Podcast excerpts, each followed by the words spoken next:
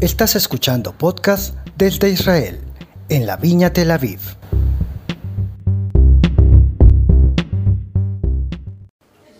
Continuaremos estudiando el Evangelio según Marcos, Juan Marcos, este joven, que no era ninguno de los discípulos de Yeshua, sino que era un discípulo de Pedro.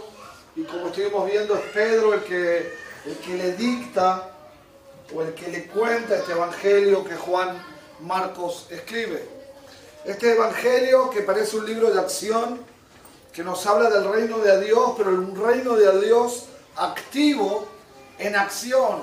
Y la semana pasada, semana pasada prediqué yo, ¿no? Sí.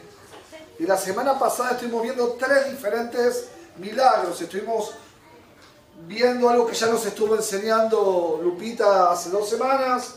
Y estuvimos viendo tres milagros tremendos que hace el Señor. Pero luego vimos, al final de la reunión de la semana pasada, vimos que se topa con un grupo de personas en el cual o con el cual no hizo nada. ¿Se acuerdan de eso? ¿Por qué no hizo nada? Porque estas personas, este grupo de personas, solo querían cuestionar a Jesús, solo querían interrogar a Jesús.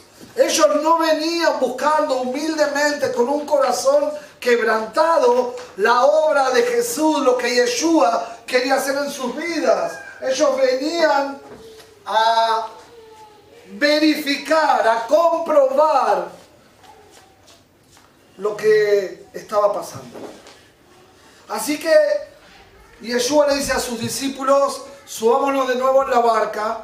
Jesús lo que está diciendo es, nos vamos de aquí, esta gente no tiene ningún tipo de interés. Así que se suben en la barca y ahí arrancamos el día de hoy. En el versículo 14 del capítulo 8, voy a tratar de terminar con el capítulo 8. En el versículo 14 dice así, pero los discípulos se habían olvidado de llevar comida y solo tenían un pan en la barca. ¿Cuántos de los que estamos aquí sabemos que con Yeshua un pan es más que suficiente? Hemos aprendido con Yeshua un pan es más que suficiente. Ellos eran solo 12, 12 hombres más Yeshua y con un pan les iba a sobrar. Recuerden que estuvimos viendo en las últimas tres semanas que Él ya ha multiplicado para 5.000 hombres, Él ya ha multiplicado para otros 4.000 hombres. Con Yeshua lo que tenés, lo que Él ya te dio, es más que suficiente. El versículo 15 nos dice, mientras cruzaban el lago, Jesús les advirtió. Atención, tengan cuidado con la levadura de los fariseos y con la de Herodes. Al oír esto, comenzaron a discutir entre sí, pues no habían traído nada de pan. Jesús supo lo que hablaban, así que les dijo, ¿por qué discuten por no tener pan? ¿Todavía no saben? ¿No saben ni entienden? ¿Tienen el corazón demasiado endurecido para comprenderlo? ¿Tienen ojos y no pueden ver? ¿Tienen oídos y no pueden oír? ¿No recuerdan nada en absoluto? ¿No recuerdan cuando alimenté a los cinco mil con cinco panes? ¿Cuántas canastas con sobras recogieron después? Doce, le contestaron los discípulos.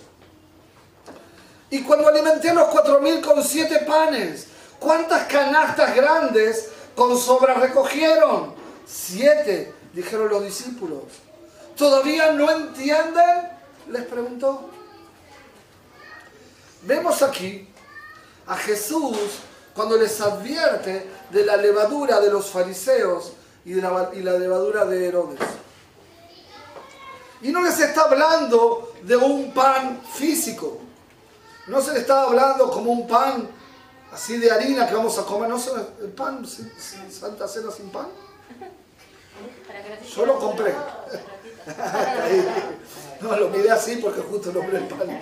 Y casi menos que no lo señalé. Él no les está hablando de un pan físico. Para Jesús, la, la, multiplicación del pan el proveernos para nuestras necesidades físicas no es ningún problema. Para Él no es darte lo que necesitas, no es ningún inconveniente, no es algo difícil para Él. Pero les está hablando, les está dando una advertencia a los discípulos y a nosotros, no solo a los discípulos, sobre la levadura. Y yo no sé si alguna vez hiciste pan. ¿Hicieron pan alguna vez? No, si comieron, si hicieron. Comieron se ve. Salvo honrosas excepciones.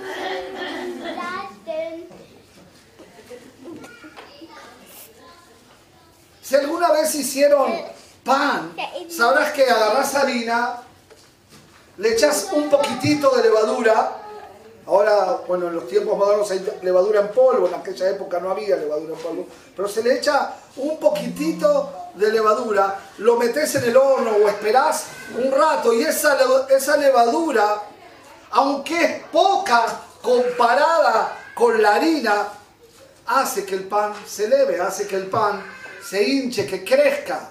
Entonces, les advierte de dos tipos diferentes de levadura. Primero les advierte de la levadura de los fariseos. Y es Dios diciéndonos a ti y a mí que nos cuidemos de la religiosidad. No es para vos, ¿cierto? Para mí sí fue, para, para mí es. Que nos cuidemos de la religiosidad, que cuidemos nuestra relación con Jesús y que no dejemos que la religión venga a estorbar en que tú y yo no nos volvamos gente religiosa. No se puede hacer esto, no se puede hacer aquello, se le ve la rodilla a la hermana. Me enteré que hay iglesias en Tel Aviv que no dejan que se le vea el codo a los hermanos. La verdad esa no la tenía, pero que no se nos metan este tipo de cosas.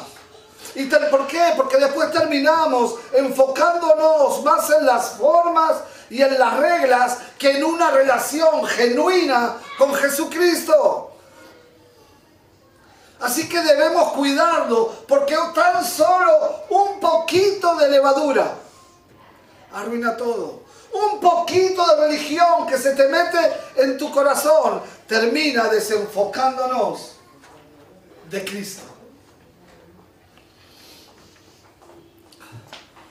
Y hay algo que debemos entender, y yo sé que en la teoría todos lo sabemos, yo sé que si te hago la pregunta vos vas a dar la respuesta correcta, pero esto no pasa por nuestra mente, no pasa por un conocimiento intelectual. Esto, tiene, esto es una cuestión de fe y pasa por nuestro corazón. Nuestra salvación, y yo sé que lo sabes, nuestra salvación es en Jesucristo. ¿Sabes qué? Yo sé que vos lo sabés, pero no alcanza con saberlo. Tampoco alcanza con entenderlo, alcanza con vivirlo. Nuestra fe es en Jesucristo, punto final. No es en Jesucristo los diez mandamientos. No es en Jesucristo la circuncisión. Y, después vamos a ver un, un par de semanas que este era un problema que existía en la iglesia.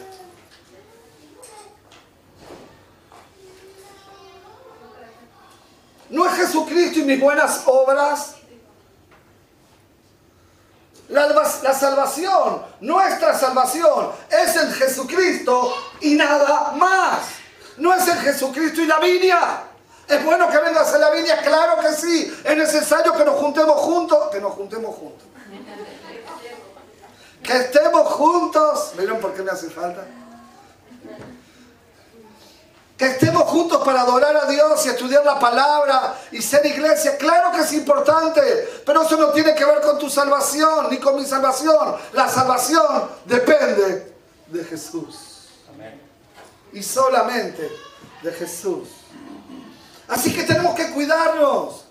Así como tenemos que cuidarnos así como aún de las falsas doctrinas. Falsas doctrinas que muy sutilmente vienen a robarnos de la obra de Cristo. Falsas doctrinas que vienen a decirte que los milagros no son que eran solo para la época de los discípulos. Falsas doctrinas que vienen a, a despreciar la obra del Espíritu Santo en nuestras vidas. También debemos cuidarnos de las falsas doctrinas que vienen y nos enseñan solo de las bendiciones de Dios. Y es obvio, Dios quiere bendecirte. Dios ya te bendijo en la cruz de Calvario. Pero también es cierto que el Evangelio nos habla de compromiso, que nos habla de entrega y que nos habla de sacrificio. Y de esa parte, hoy nos gusta enseñar.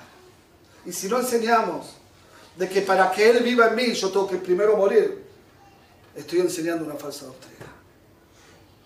Porque el centro del Evangelio no soy yo. El centro no sos vos tampoco. Te tengo malas noticias. En realidad te tengo buenas noticias. El centro del Evangelio es Jesucristo, el Hijo de Dios.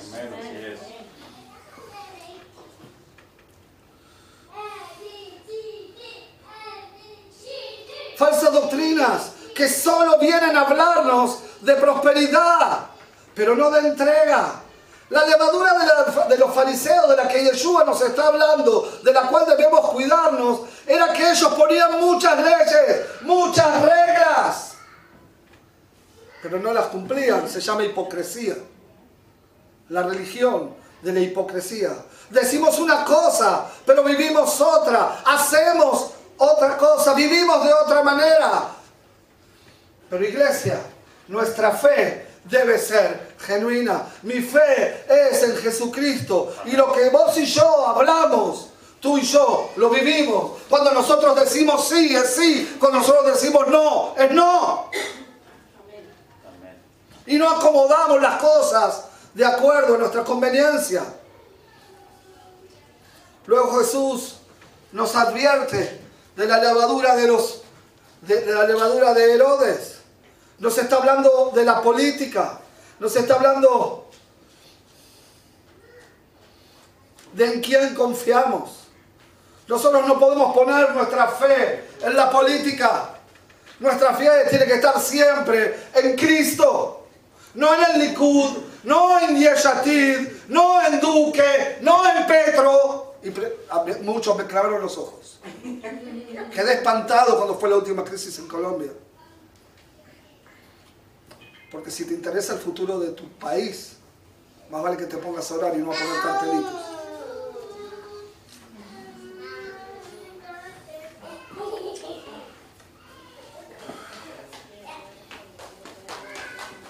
Los que van a salvar tu país no es el presidente o el de la oposición. Los que van a salvar tu país es Cristo reinando sobre tu nación.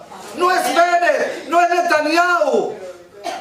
No, es, no son ellos los que van a suplir tus necesidades. Que el ministro de Economía dé un aumento. Eso no va a suplir tus necesidades. Tus necesidades las va a suplir Jesucristo de Nazaret, el Hijo de Dios. El que suple mis necesidades se llama Jesucristo. Y nuestra fe está en Él, debe estar en Él, no en un gobierno político. No es tú que ni Pedro los que van a pacificar Colombia. Solamente Cristo Dios, el Espíritu Santo de Él, reinando en ese país, glorificando en ese país, limpiando el corazón de las personas, es el que va a pacificar ese país. Solo Él puede hacerlo.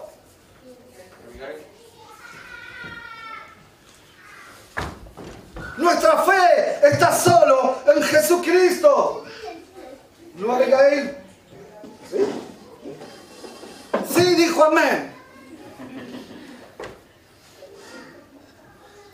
No en un político, no en un partido político, no en una ideología, no en una persona política. Y por supuesto que debemos orar por los políticos. Pablo le dice a Tiroteo, en la primera carta, capítulo 2, versículo 12. Así que recomiendo ante todo, con el primer consejo que le da, dice, ante todo, que se hagan plegarias, oraciones, súplicas y acciones de gracias por todo.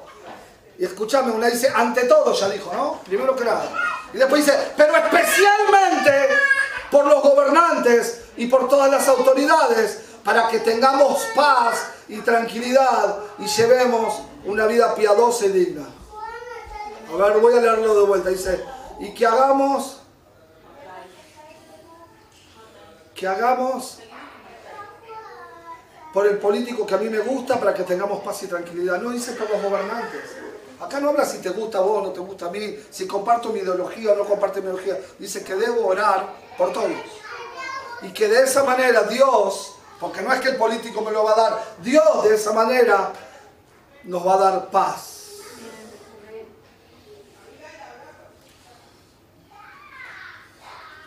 Y termina diciendo, y llevemos una vida piadosa y digna. No alcanza con... Tenemos que vivirlo. Tenemos que vivir esa vida que queremos que los políticos vivan. Criticamos a los políticos por su corrupción, por la mentira. ¿Vivimos la vida que queremos que ellos vivan? Debemos orar. Necesitamos que Dios sea el que habla y dirige a nuestros gobernantes. Escúchenme, Netanyahu, Bennett o quien sea que sea, o quien quiera que sea, enfrentan situaciones muy complejas, nosotros no las podemos entender, difíciles, y ellos, aunque no son hijos de Dios, necesitan la dirección de Dios. Así que estos políticos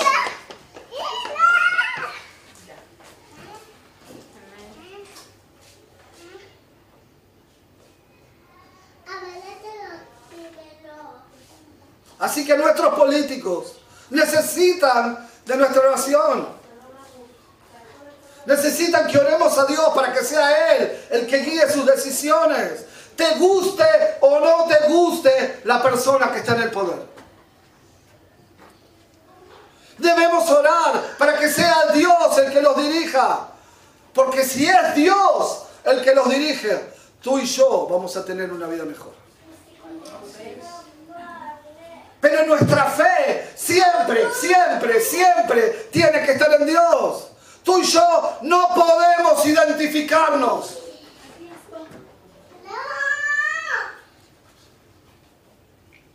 A ver cómo explico esto porque no lo tenía preparado. Por amor a los pequeñitos, yo no puedo andar haciendo propaganda política. ¿Tengo mi ideología? Sí que la tengo. Tengo mis pensamientos, tengo una creencia política, por supuesto que la tengo. Pero por amor a aquel que puede pensar diferente a mí, yo no le emito públicamente. Porque sí tengo una opinión que puedo dar públicamente, que es la palabra de Dios. Solo la palabra de Dios.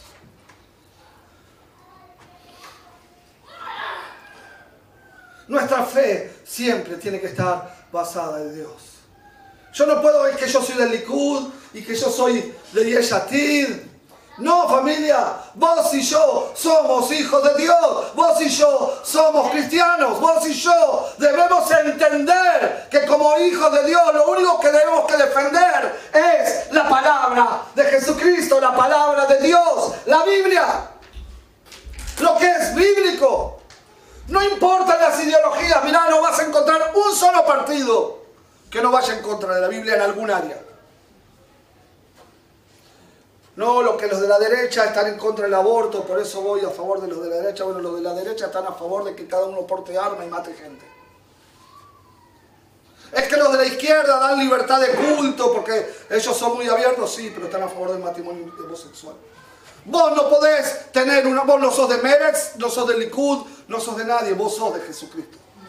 Y tu opinión, tu opinión política tiene que estar basada en la palabra de Dios.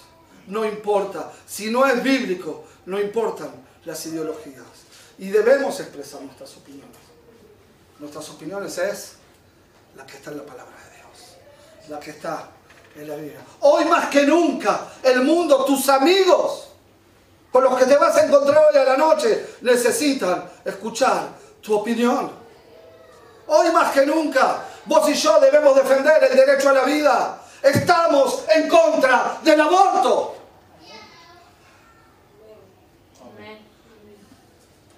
La Biblia dice que es matar. Estamos en contra del aborto.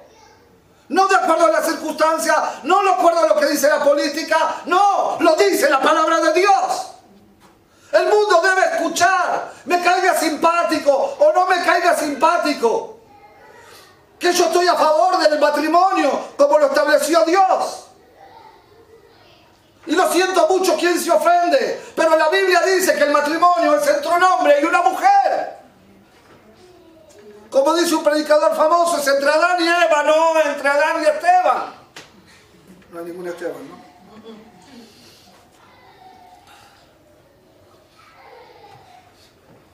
Creo en la libertad de culto, que cada uno puede profesar lo que quiera, pero también creo que puedo exigir que mis hijos no sean influenciados por ninguna ideología de género. Porque es lo que la palabra de Dios dice. Entonces debemos opinar, claro que debemos opinar. Lo que la palabra de Dios dice que yo tengo derecho a que mis hijos sean afirmados en la sexualidad con cual nacieron.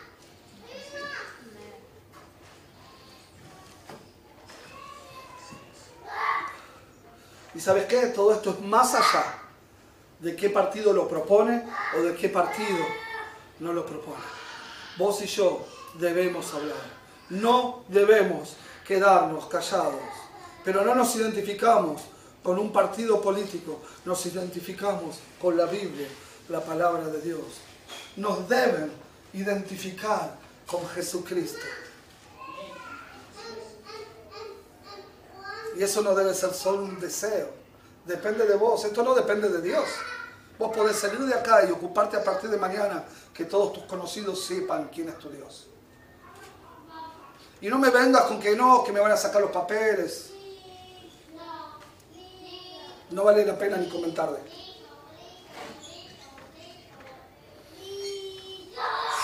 Vos y yo debemos mantener nuestras vidas libres de levadura. Fíjense lo que dice Hebreos, el autor de, el autor de la carta a los Hebreos, capítulo 12, versículo 1, un versículo muy, muy conocido, dice, por tanto, también nosotros, la iglesia, que estamos rodeados de una multitud tan grande de testigos. Despojémonos del lastre que nos estorba. Debemos sacarnos de encima lo que nos estorba. La religiosidad y la política a un hijo de Dios le estorban. Y después dice, fijemos la mirada en, en Jesús, el autor y consumador de la fe. No importa el gobierno, no importa el sistema. Dios puede obrar en cualquier sistema, aún ahora mismo. En Afganistán, la iglesia está creciendo. Tenemos testimonio en Irán, donde la persecución es tremenda. La iglesia se está multiplicando. En China, el lugar donde más creyentes se están acercando a Dios en los últimos años.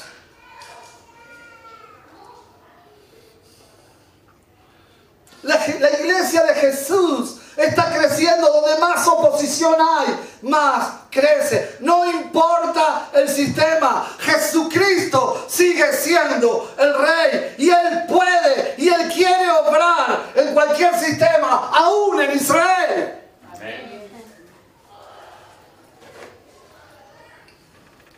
Sigue el relato en el versículo 22. Cuando llegaron a Bethsaida, algunas personas llevaron a un hombre ciego ante Jesús y le suplicaran que lo tocara y la sanara. dijeron, Señor, acá te traemos este ciego, tenés que hacer así, Señor. Tenés que orar, tenés que tocarlo y él se va a sanar. Es lo, que le dijeron. Le, dijeron. le dieron la receta, que era lo que tenía que hacer para que, para que esté ciego. Entonces dice, Jesús tomó al ciego de la mano y lo llevó fuera de la aldea. Qué rebelde este Jesús. y lo llevó fuera de la aldea. Luego escupió en los ojos del hombre y puso sus manos sobre él y le preguntó, ¿puedes ver algo ahora? El hombre miró a su alrededor y dijo, sí, veo unas, algunas personas, pero no puedas verlas con claridad. Parecen árboles que caminan. Entonces Jesús puso nuevamente sus manos sobre los ojos del hombre y fueron abiertos. Su vista fue totalmente restaurada y podía ver todo con claridad. Jesús lo envió a su casa y le dijo, no pases por la aldea cuando regreses a tu casa. Vemos que Yeshua en este milagro, en este milagro toma al hombre de la mano y lo saca fuera de la aldea. ¿No lo podría haber sanado en el lugar? Obvio que podría haberlo sanado en el lugar. ¿Qué significa esto que lo saca afuera de la aldea? A veces, para que Dios pueda obrar en tu vida o en mi vida, Él tiene que sacarnos del círculo que nos rodea. Las amistades que tenemos, las personas con las que nos relacionamos. A veces Dios tiene que sacarnos de medio de, de nuestro círculo social para poder obrar en nuestras vidas. Y aquí vemos de nuevo a Jesús escupiendo. Nos dice que le escupe los ojos a este hombre ciego. Tremendo. Imagínate, pasas acá adelante y Jesús te escupe los ojos.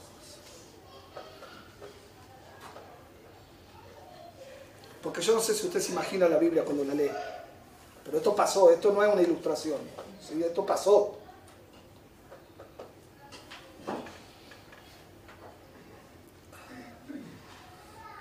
Nos dice que le escupe los ojos a este hombre ciego. Tú y yo podemos permitir que la manera que Dios obra en mi vida no me ofenda. Ey, es ofensivo que te escupan en la cara. Dos veces, porque tenía dos. No lo aclara la Biblia, pero presumo que tenía dos ojos. Tú y yo podemos permitir que su manera de obrar en mi vida no me ofenda. Nuestra que no ofenda mi religiosidad, por ejemplo. Sino que vos y yo podamos abrir nuestros brazos y decirle, Jesús, hacelo como quieras hacerlo porque sé que tu voluntad es buena, agradable y perfecta y va a traer sanidad a mi vida. Inmediatamente le pregunta cómo está su vista. Y el ciego le contesta, veo unas personas, pero, pero no con claridad. Parecen como árboles que están caminando. Mi pregunta es, ¿Jesús no lo puedo sanar a la primera?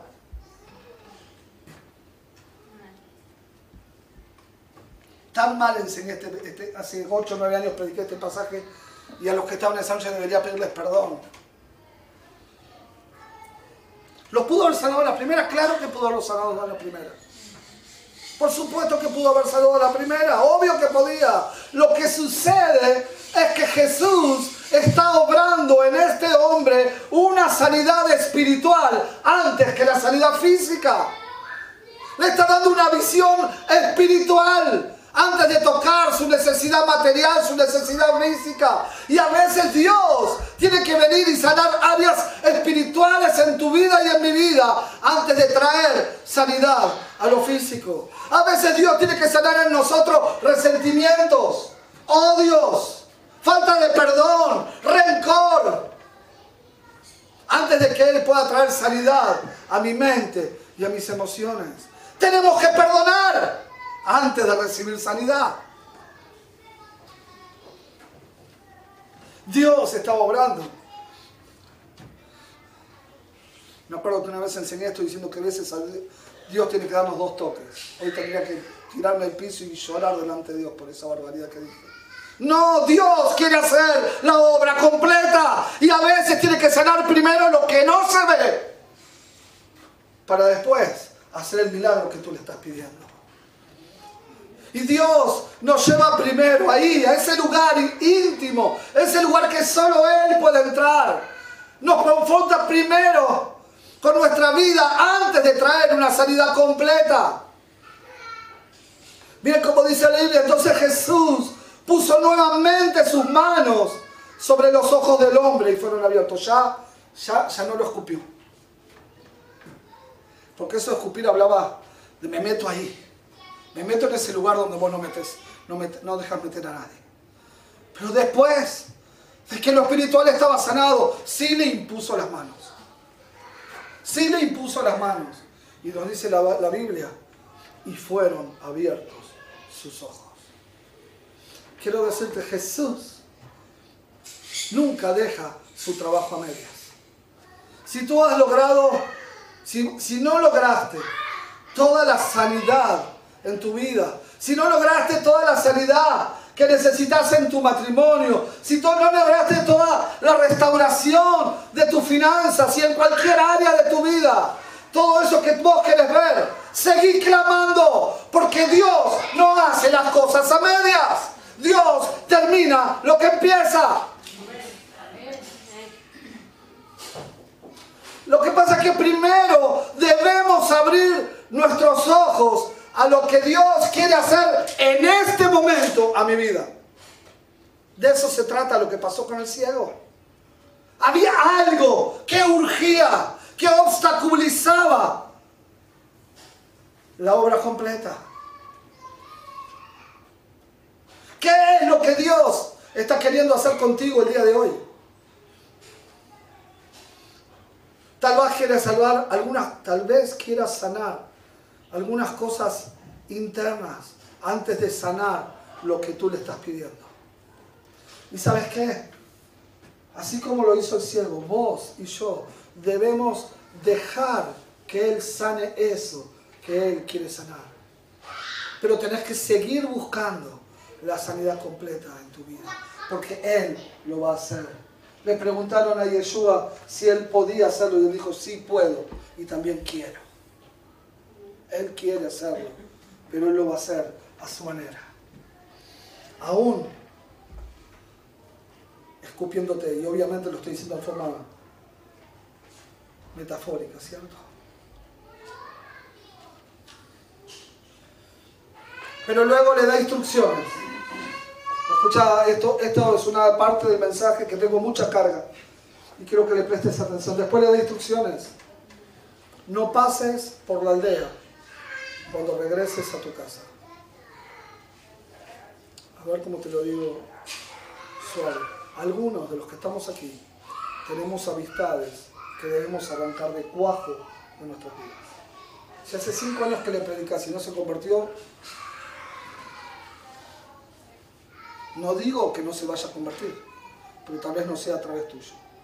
Hay personas que debemos sacar de nuestras vidas. Y no quiero pisar ningún callo, ¿Se dice caso en sus países? Sí. Pero acá hay personas que tienen contactos en las redes, que los deben borrar. Debemos arrancarlo de nuestras vidas. ¿Sabes por qué? Porque si este hombre hubiese regresado al mismo pueblo del que había salido, iba a terminar igual o peor que antes. ¿Se acuerdan de Yeshua cuando libera a este hombre de los demonios. Y los demonios andan dando vuelta ahí por el campo y vuelven y encuentran que la casa está limpia, pero estaba vacía. ¿Y qué hace? Traen siete demonios peores que él.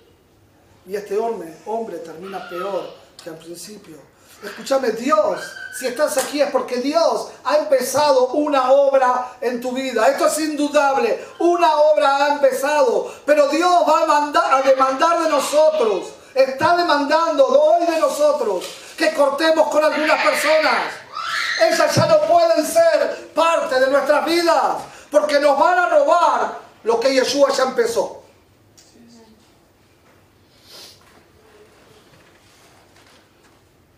Varón. No, ¿por qué varón? Mujer. Ese novio o esa novia de la secundaria. Es tiempo que lo saques de tu Facebook. Es tiempo que lo saques de tu, de tu Instagram. Te tengo noticia. Engordó 30 kilos y está pelado. Pero aparte tenés un esposo y una esposa.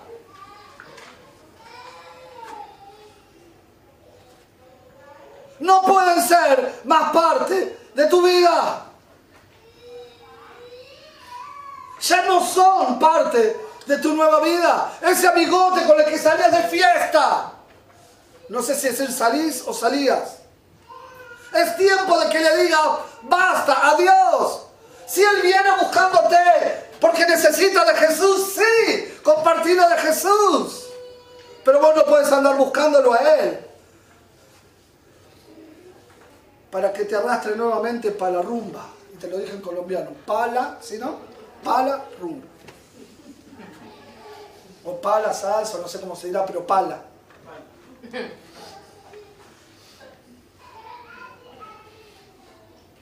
Hay que cortar aquellos que, con aquellos que van a robarnos el milagro que Dios ya ha iniciado en nuestras vidas.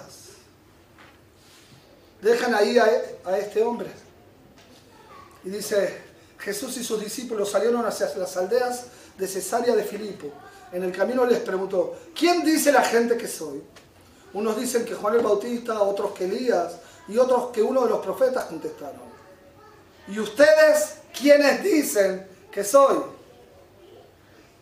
Tú eres el Cristo, afirmó Pedro.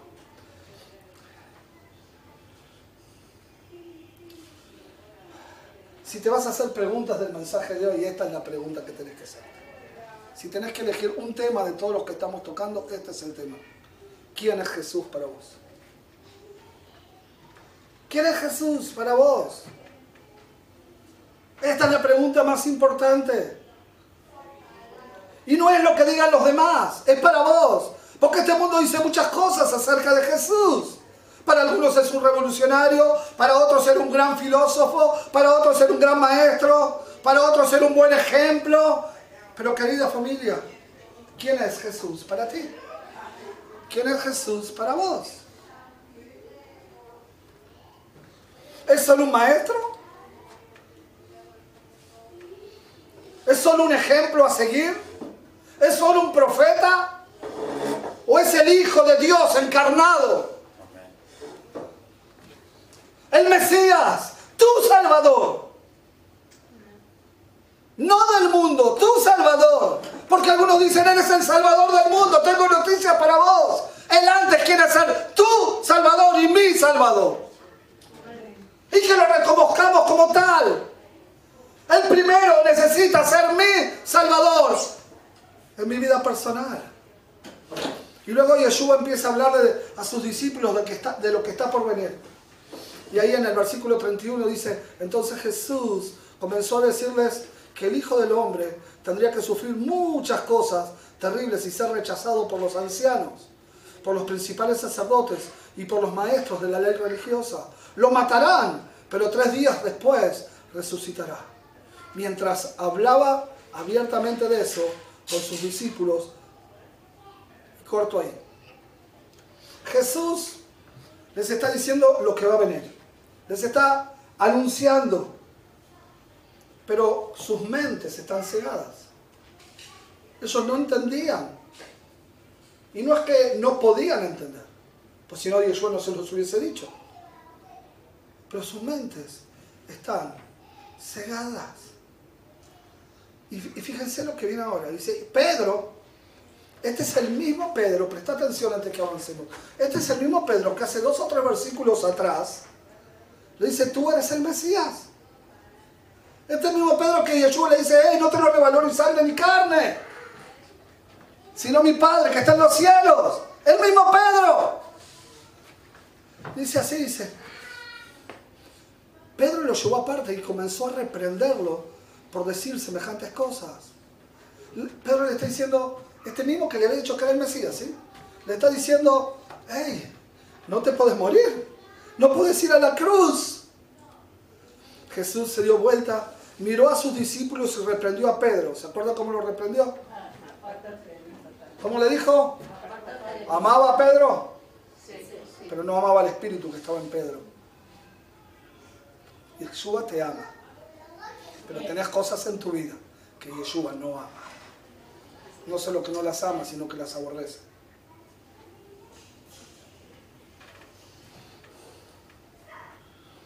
Aléjate de mí, Satanás, dijo ven las cosas, y yo quisiera que escuches este, relato bíblico, no mi prédica.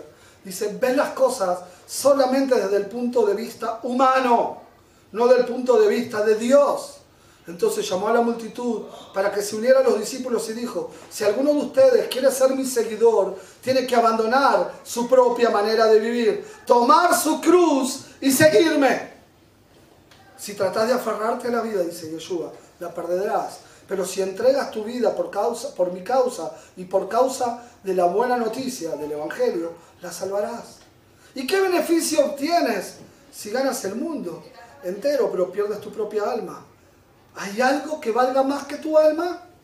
Si alguien se avergüenza de mí y de mi mensaje en estos días de adulterio y de pecado, el Hijo del Hombre se avergonzará de esa persona cuando regrese en la gloria de su Padre con sus santos ángeles.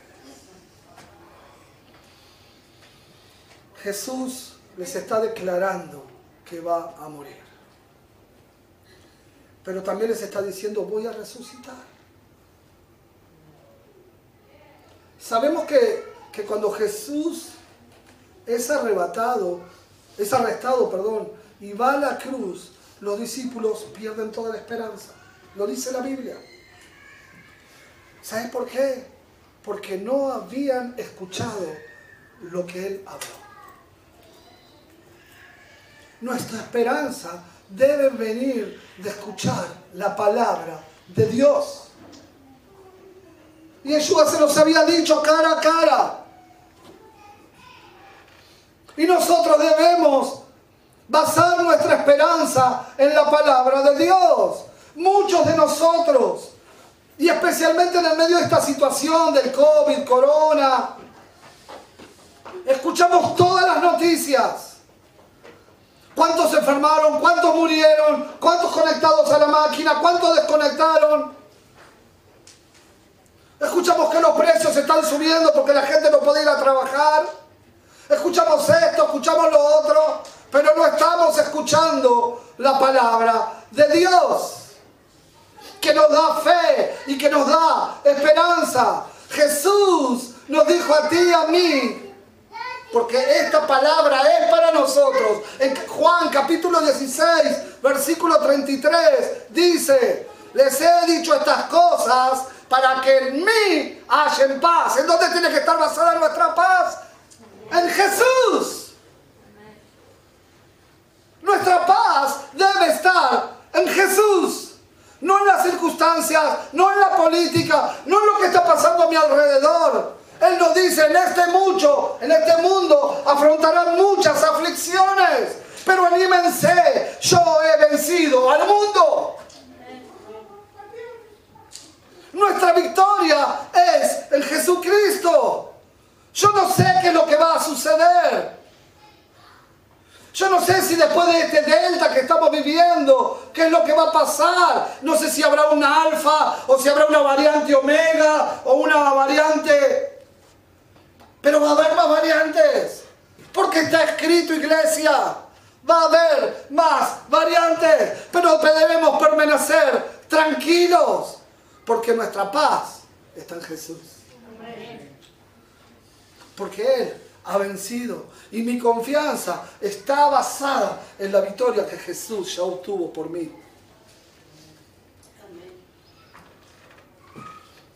Pero Jesús le dijo a Pedro, cuando éste trató de decirle, no, no vayas a la cruz, no mueras, no sufras. Él responde, él le dice, aléjate de mí, Satanás, ni más ni menos. Porque ves las cosas, así le dijo, porque ves las cosas solamente, estoy parafraseando, ¿cierto? Solamente del punto de vista humano y no del punto de vista de Dios. Muchos hoy quieren un cristianismo sin sufrimiento, un cristianismo sin persecución, un cristianismo donde nadie los insulta, donde nadie se les burla, donde nadie le va a decir, eh, aleluya. Donde nadie te dé vuelta la cara porque ya no vas a emborracharte con él. La gente quiere un cristianismo donde todos los aplauden, donde nadie los rechaza, donde le dan muchos likes. ¿A quién no le gustan los likes? Hasta en la iglesia nos fijamos cuántos likes nos dieron. Pero ese no es el cristianismo verdadero. ¿Alguien fue alguna vez a la iglesia de Galicanto en Jerusalén? ¿No? ¿Alguien fue a la iglesia de Galicanto? Tenemos que ir a la iglesia de Galicanto. La iglesia de Galicanto es una iglesia católica muy muy fea, que está construida sobre la casa. Pensé que todos se habían ido. Ahora le agregamos 10 minutos a la prédica. La iglesia de Galicanto es una iglesia católica, se llama Galicanto porque se cree que es ahí donde el gallo cantó. ¿Ok? Pero hay algo muy, muy interesante. Según todas las evidencias arqueológicas, y hay muchísimas, muchísimas, ese es el lugar donde fue encarcelado Jesús antes de ser llevado a, Jerusalén misma. O sea, estaba, estaba fuera de los muros de Jerusalén. Si alguien estuvo ahí habrá visto que se entran por unas escaleras a una piedra gigantesca con un hueco en el medio y que tiene un agujero en el techo. Un agujero de, de 60, 70 centímetros de diámetro. Quiero decirte, la escalera no es real. La escalera está hecha hoy para que vos y yo podamos bajar. Me quedé sin vos. Seguramente si fuiste cuando bajaste viste que en el techo hay un agujero. Un agujero bastante grande. Y ese agujero en la época de Yeshua era la única entrada y la única salida por ahí. ¿Qué hacían cuando había un preso y quería meterlo ahí? No iba cualquier preso a ese lugar. Te llevaban hasta ahí, te tiraban al agujero, te tiraban de arriba. Y si te tenían que sacar y no te tenían que morir adentro, te sacaban por ahí. De hecho, dicen que los soldados y los guardias también orinaban y hacían todas sus necesidades arriba de, de la gente que estaba ahí. Está, está en este lugar, en este lugar, casi con certeza, porque uno no puede ser 100%, es uno de mis lugares preferidos en Jerusalén, pero en este, en este lugar es donde dejaron caer a Jesús, donde Él se dejó ser tirado. Él fue a ese lugar por amor a ti y por amor a mí. Fue ahí, a ese lugar, porque Él quería vivir en sujeción y en obediencia absoluta a nuestro Padre Celestial. Dicen que en Roma hay una, una celda muy muy parecida, porque dice que así eran las celdas en la época de los romanos, donde fue tirado, donde fue tirado el apóstol Pablo. Dice que es exactamente igual, un poco más grande, un poco más chica, pero igual. Te tiraban por el agujero y si te morían, alguien bajaba a sacarte y si no te tenían que sacarte, sacaban colgando. Y también Pablo estuvo ahí por amor a Jesús, por obediencia.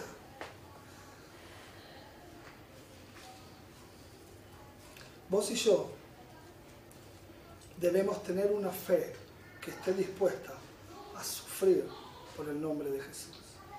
Es probable que no te hayan predicado esto el día que te convertiste, pero esta es la realidad. Vos y yo debemos tener una fe que esté dispuesta a sufrir por el nombre de Jesús. Recuerdo cuando hace más o menos un año abrimos las puertas después de, del primer aislamiento durísimo que hubo y al principio pudimos venir 10 personas y después pudieron venir 20 y después de 3 o 4 semanas nos permitieron venir a todos. Y, y te voy a hablar desde mi corazón ahora. Permitime un par de minutos.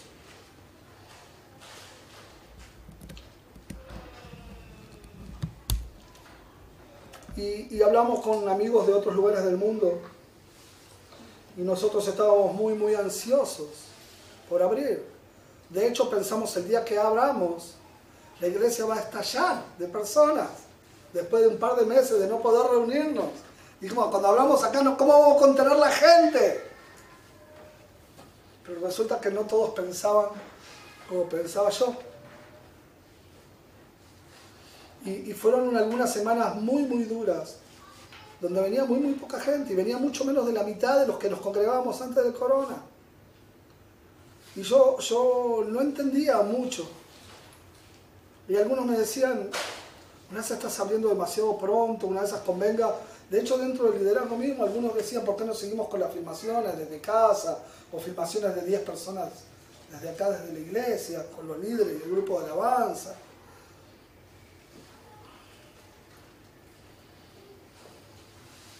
Y, fuimos bastante criticados en ese momento. ¿Y saben qué? Los que los criticaban no eran gente del mundo, sino la gente de la que irá. Y como les decía, vimos cómo la, asistencia se redujo a casi menos de la mitad. Y la pregunta era, ¿cómo no abrir cuando en China o en Irán o en Afganistán o en todos esos países donde cada día la vida de los cristianos está en peligro de prisión o en peligro de muerte por, por proclamar el nombre de Yeshua. Y cuando nosotros abrimos en ese momento, guardando todas las reglas, porque ustedes saben que hemos guardado todas las reglas que nos impuso el gobierno, con todas las normas de seguridad, planillas que había que llenar, tomábamos la temperatura, todo lo que había que hacer. Los súper estaban abiertos, las farmacias estaban abiertas, un poquito después ya los kenios también abrieron. Ibas a un súper y parecía que estaban regalando las cosas. ¿Se acuerdan? La gente amontonada por llevar su paquete de papel higiénico. Parecía que regalaban las cosas, estaban los súper llenos, no había lugar en las playas de estacionamiento.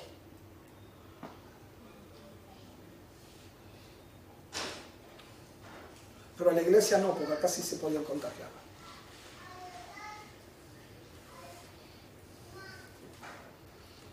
La iglesia tenía miedo de venir porque se podían contagiar. ¿Saben un dato?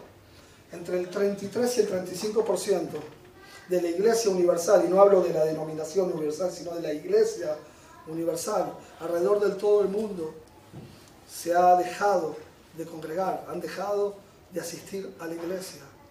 Y obviamente la razón está enfrente de nuestros ojos. Su fe era débil. Duele, pero su fe era débil. Y yo estoy feliz de que hayamos hecho eso. Y creo que hicimos lo correcto. Pero esta vez no lo hicimos igual. No reaccionamos de la misma manera ante esta misma situación que pasó hace no sé cuánto tiempo hace que estamos con estas restricciones tres, cuatro meses. Así como fuimos valientes para abrir cuando nos autorizaron en la primera ola, esta vez esa gente débil nos vieron reaccionar de una manera diferente. Nos vieron reaccionar y asumo toda la responsabilidad y estoy acá para pedirles perdón uno por uno. Nos vieron reaccionar de manera temerosa y teníamos una, tenía una muy buena excusa. No, es que debo cuidar el bienestar de los hermanos. Debo velar por la salud de cada uno de los hermanos.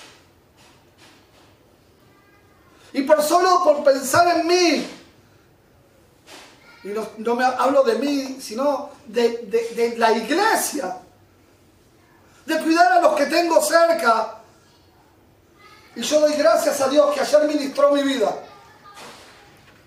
Y debo pedirle perdón a cada uno de ustedes. Debo pedirle perdón a la iglesia por haber creído que yo podía cuidar de ustedes mejor de lo que podía cuidarlos Dios.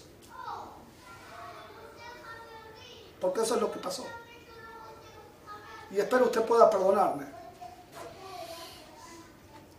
Y la línea debe abrir estas puertas para aquel que su fe es débil. No podemos poner una barrera entre la gente que necesita de Jesús y la iglesia.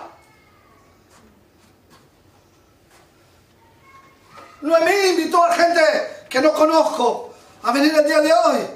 Y yo decía, ¿qué pasa si este tipo viene y le tenemos que decir que no puede entrar? Y Dios en su amor me perdonó. y abrió mis ojos. Y Él es el que cuida a su iglesia, no yo.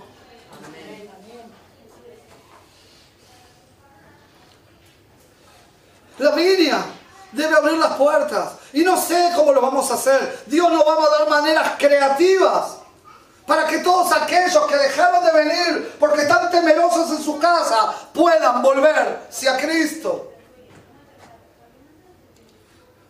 Hay algunos que se han alejado de la fe. Hay algunos, yo sé que la mayoría de los que estamos acá no vamos a dejar nuestra fe en Cristo porque no nos podemos reunir, adorarlo juntos, debemos hacerlo claro. Pero si por alguna ley, alguna circunstancia debemos dejar de hacerlo, sé que vamos a perseverar. Pero hay otros que no. Y yo como pastor debo dar cuenta de a todos a ellos que le hemos cerrado la puerta de esta congregación con muy buenas excusas.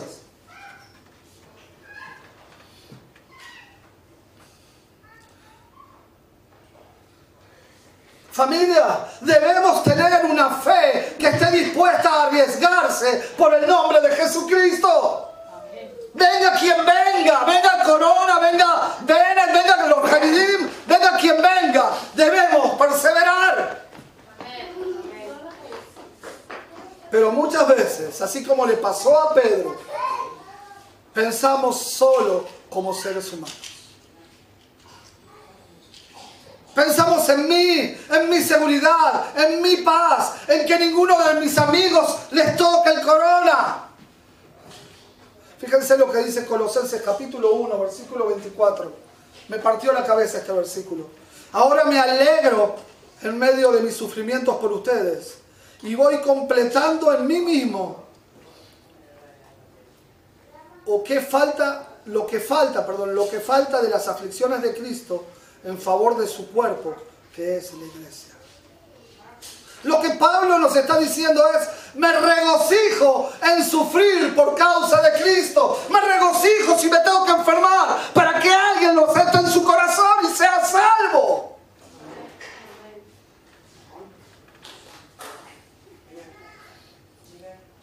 Estoy dispuesto a sufrir por la causa de Yeshua. Él fue a la cruz por mí, Él fue a la cruz por ti. Él nos dice que vos y yo. A diario debemos tomar su cruz. Y esta es una de las preguntas teológicas que más te hacen. ¿Qué significa eso, tomar la cruz? Y pensamos, y, cuando empezás en el Evangelio y estás casado, si no, mi esposa es mi cruz, ¿no? Y mi esposa piensa que yo soy la cruz. Muy básico. Él fue la cruz por nosotros. Y Él me dice, si alguno de ustedes quiere ser mi seguidor, tiene que abandonar su propia manera de vivir, tomar su cruz y seguirme. Él me llama a mí, te llama a ti, a tomar su cruz todos los días, todos los días. Seguir a Jesucristo significa que vos no vas a andar forniqueando o teniendo sexo fuera del matrimonio. Significa que vos no vas a estar mandando fotos inapropiadas para decirlo de alguna manera a tu amigo o a tu amiga. Varones, seguir a Jesucristo significa que en mi trabajo no robamos ni mentimos, no coqueteamos con cuanto par de piernas se me cruce.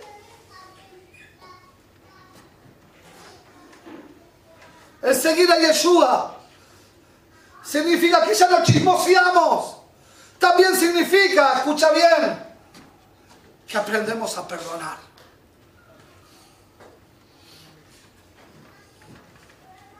¿Sabes qué significa? Que aprendemos a pedir perdón. Seguir a Jesucristo significa que estoy dispuesto a ser rechazado, a ser burlado y ser considerado raro porque amo a Yeshua.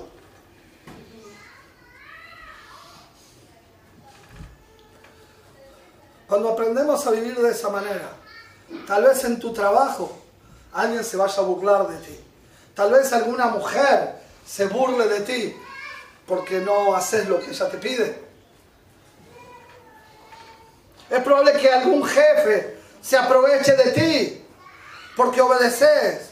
Y es ahí cuando vos y yo vamos a tomar la cruz de Cristo. De eso se trata, tomar la cruz de Cristo. De vivir como Él quiere que viva y no como el mundo quiere que viva. De eso se trata, cargar su cruz. Y luego Yeshua, y termino, y luego Yeshua le pregunta, ¿y qué beneficio obtienes si ganas el mundo entero pero pierdes tu propia alma? Mira, yo sé que no es la realidad, es lo que Lupita me dice de acuerdo a los diezmos y las ofrendas, pero vos y yo podemos ser multimillonarios el día de hoy. Tener todo el dinero, tener el mejor auto, tener mejor casa, y no está mal, ¿ok? No está mal. Pero si no tenemos a Jesucristo, nada nos sirve. Porque el día que nos entierran, yo no sé cómo se llaman en tu país esos carros, donde llevan el cajoncito atrás, ¿eh? en Argentina dicen carroza, dicen carroza en sus países. Nunca vi jamás una carroza fúnebre con un camión atrás cargado con los autos, la casa, los muebles y la cuenta bancaria del tipo.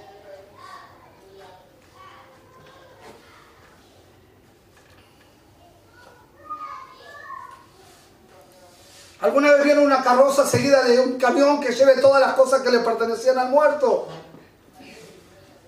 Obvio que no, todo se queda acá en este mundo. Lo único que es eterno es tu alma y mi alma. Y termina el capítulo diciendo, y si alguien se avergüenza de mí y de mi mensaje en estos días de adulterio y de pecado, el Hijo del Hombre se avergonzará de esta persona cuando regrese en la gloria de su Padre con sus santos ángeles. Avergonzarse. No debemos avergonzarnos. Esto nos habla de tener una fe pública. Que en tu, en tu trabajo sepan que eres cristiano. No hay nada que lo impida. Y si crees algo que lo impida, es mentira al diablo. Deben saber que eres cristiano, tus amigos deben saber que eres cristiano.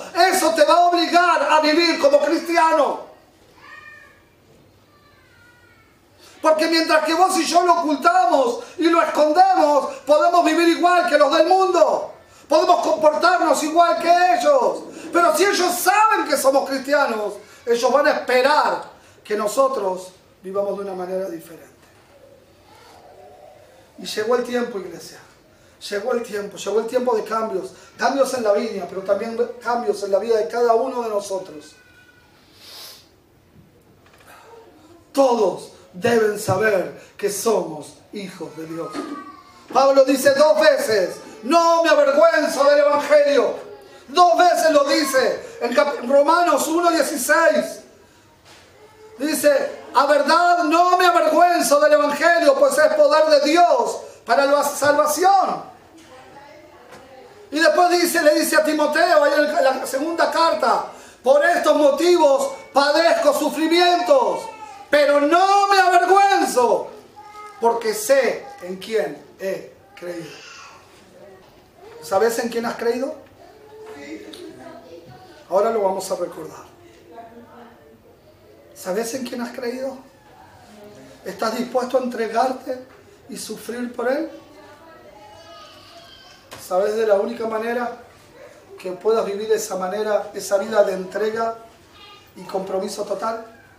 Es sabiendo verdaderamente quién es Él. Dios los bendiga.